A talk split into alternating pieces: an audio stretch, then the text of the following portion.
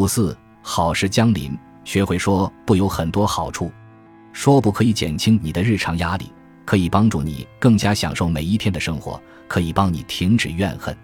最重要的是，说不其实是在发射信号，你在告诉宇宙，你很重视自己，你在等待正确的事情发生，你不害怕结束自己旧的生活方式，永别了破碎的旧生活，你在告别旧生活，迎接全新、丰富、富饶的生活。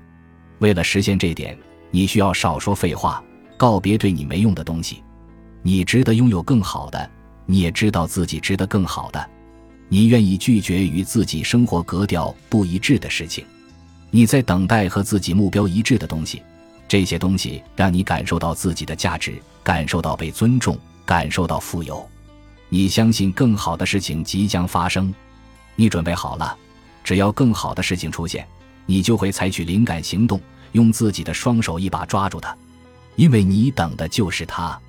练习写一张清单，列出曾让你妥协的、令你怨恨或被轻视的事情，其中可以包括答应亲朋好友的事情、接下的工作任务、应承下的项目等。你列清单的目的不是坐下来感慨人生，相反，你要从中吸取教训。比如，你的直觉告诉了你什么，但是你为什么没听？你从自己身上学到了什么？从此你是否还会犯同样的错误？使用下方的“我要说不”码一览表，开始练习说不。问自己以下问题：我真的喜欢这些事吗？这会帮助我实现目标吗？如果我账户里有钱，我还会接受这个任务吗？这会带给我高调氛围吗？这个项目或机会配得上我的价值吗？符合我的兴趣吗？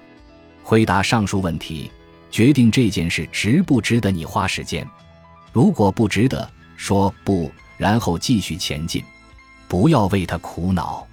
请记住，如果你不是出于正确意图而接受了工作任务，那你也是在折磨别人。要习惯说不。